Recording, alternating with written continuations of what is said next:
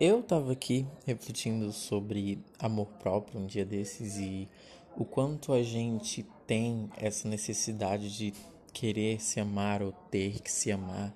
E aí a gente fica procurando na internet vídeos no YouTube falando sobre amor próprio, como como eu devo me amar, como é se amar, e a gente quer ler livros automotivacionais ou coisa do tipo, achando que Talvez a solução sobre amor próprio esteja em um vídeo desses ou em um podcast. o que é muito interessante. Mas vocês já pararam para pensar que na maioria desses vídeos ou quem decide falar sobre amor próprio e enfim, geralmente vem sempre acompanhado com uma pessoa com um rosto muito bonito, o rosto, o corpo muito bem feito e que não tem noção do que é falar sobre amor próprio. Ou tem, mas ela já deve ter passado por muitas coisas e já está no ápice da sua boa decisão para falar sobre amor próprio. O mais engraçado é que quando ela acompanha, sempre vem a frase de: Mas você é bonita desse mesmo jeitinho que você é, achando que talvez isso vá melhorar a nossa autoestima ou coisa do tipo. O que não vai não é um elogio que vai fazer a gente se sentir bem. Quer dizer, é. Sempre é bom um elogio, né? a verdade é que não importa o quanto você diga para mim que eu sou bonito, se eu olhar no espelho e dizer é, eu não sou bonito, eu sou bem feio, eu vou continuar achando que eu sou feio.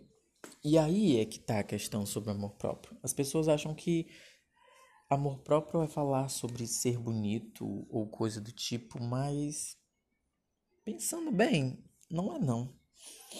Amor próprio é se aceitar. Amor próprio é você olhar no espelho e dizer: É, hoje eu não tô bonito, não. E, e aceitar isso. Numa boa, sem estresse, sem exagero. Tem gente que exagera muito, tipo: Oh meu Deus, eu tô muito feio. Tô muito horroroso. Não, acho que o passo é aos pouquinhos, sabe? Na vida a gente precisa ir de degrau em degrauzinho. Não se desespera, não vai procurando um podcast ou um vídeo do YouTube que fale sobre isso, porque é uma coisa que é sua, é uma caminhada sua que só você sabe, só você pode decidir e como vai ser. Às vezes é uma caminhada bem dura, difícil, porque a, auto, a autoaceitação dos seus defeitos, das suas qualidades, não é fácil. É tanto que geralmente gente, quando fala assim, diga um defeito, e aí você diz, difícil, meu filho, porque eu tenho vários. E aí quando a gente fala sobre qualidades, parece que some da nossa mente. Mas a verdade é que a gente tem qualidades. Só que a nossa autoestima, nosso amor próprio, faz com que a gente não encontre eles. Mas eles estão lá dentro. A gente só precisa olhar para eles e dizer: é, esses aqui são as minhas qualidades, esses aqui são os meus defeitos. E isso. Sem exagero. Você não precisa dizer que você é horrível. Você só precisa dizer que você não é tão bonito assim. E você não precisa dizer que você é maravilhoso, gato, perfeito, gostoso. Você só precisa dizer: é, sou bom, sou bacana sou simpático ou coisa do tipo. As pessoas exageram muito sobre amor próprio.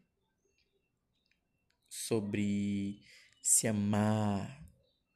Mas amor próprio não é sobre se amar. É sobre se respeitar. Eu falo muito de amor próprio como ser egoísta, sabe? Ser egoísta. Sobre você primeiro se olhar para si antes de olhar para outra pessoa antes de você querer o seu bem a querer o da outra pessoa.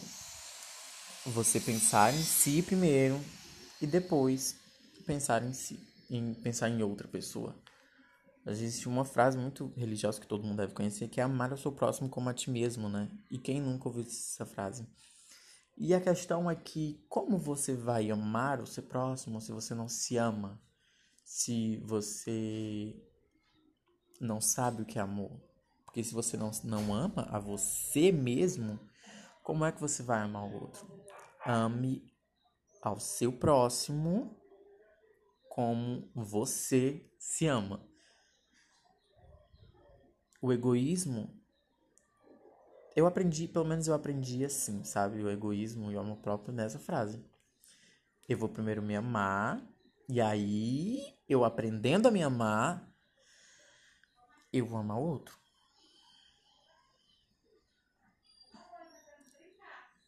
As pessoas que falam sobre o amor próprio são muito cheias do padrão e acham que essa frase sobre você é linda do jeito que é vai resolver muita coisa. Mas a verdade é que não. Pensa que o amor próprio, ele é como um. Como é que se chama aquela reconstrução de cabelo? Transição capilar. É como uma transição capilar. Você tá começando a aceitar o seu cabelo. Mas aí o que que acontece quando você, tipo assim, você tem um cabelo cacheado e por anos e anos e anos o seu cabelo foi liso, né? E você tá deixando o seu cabelo cacheado crescer finalmente, né? Só que o que acontece? Quando o seu cabelo cacheado tá crescendo, fica aquelas pontas lisas e fica, pra ser sincero, acho que nenhuma mulher ou homem ou sei lá quem faça isso deve gostar. Eu acho que essa é a parte mais pior da transição capilar, né? Que é quando você olha no espelho e vê aquilo que tá bem feio, tá um pouquinho ruim e tal. Amor próprio é sobre isso, sabe?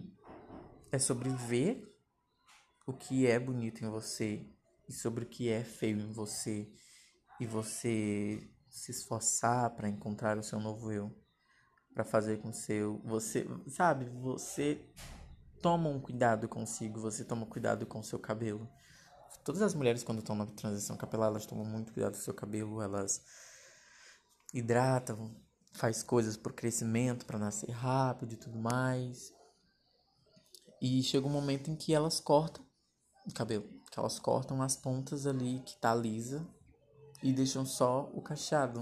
E é um momento em que elas finalmente se aceitam como elas realmente são.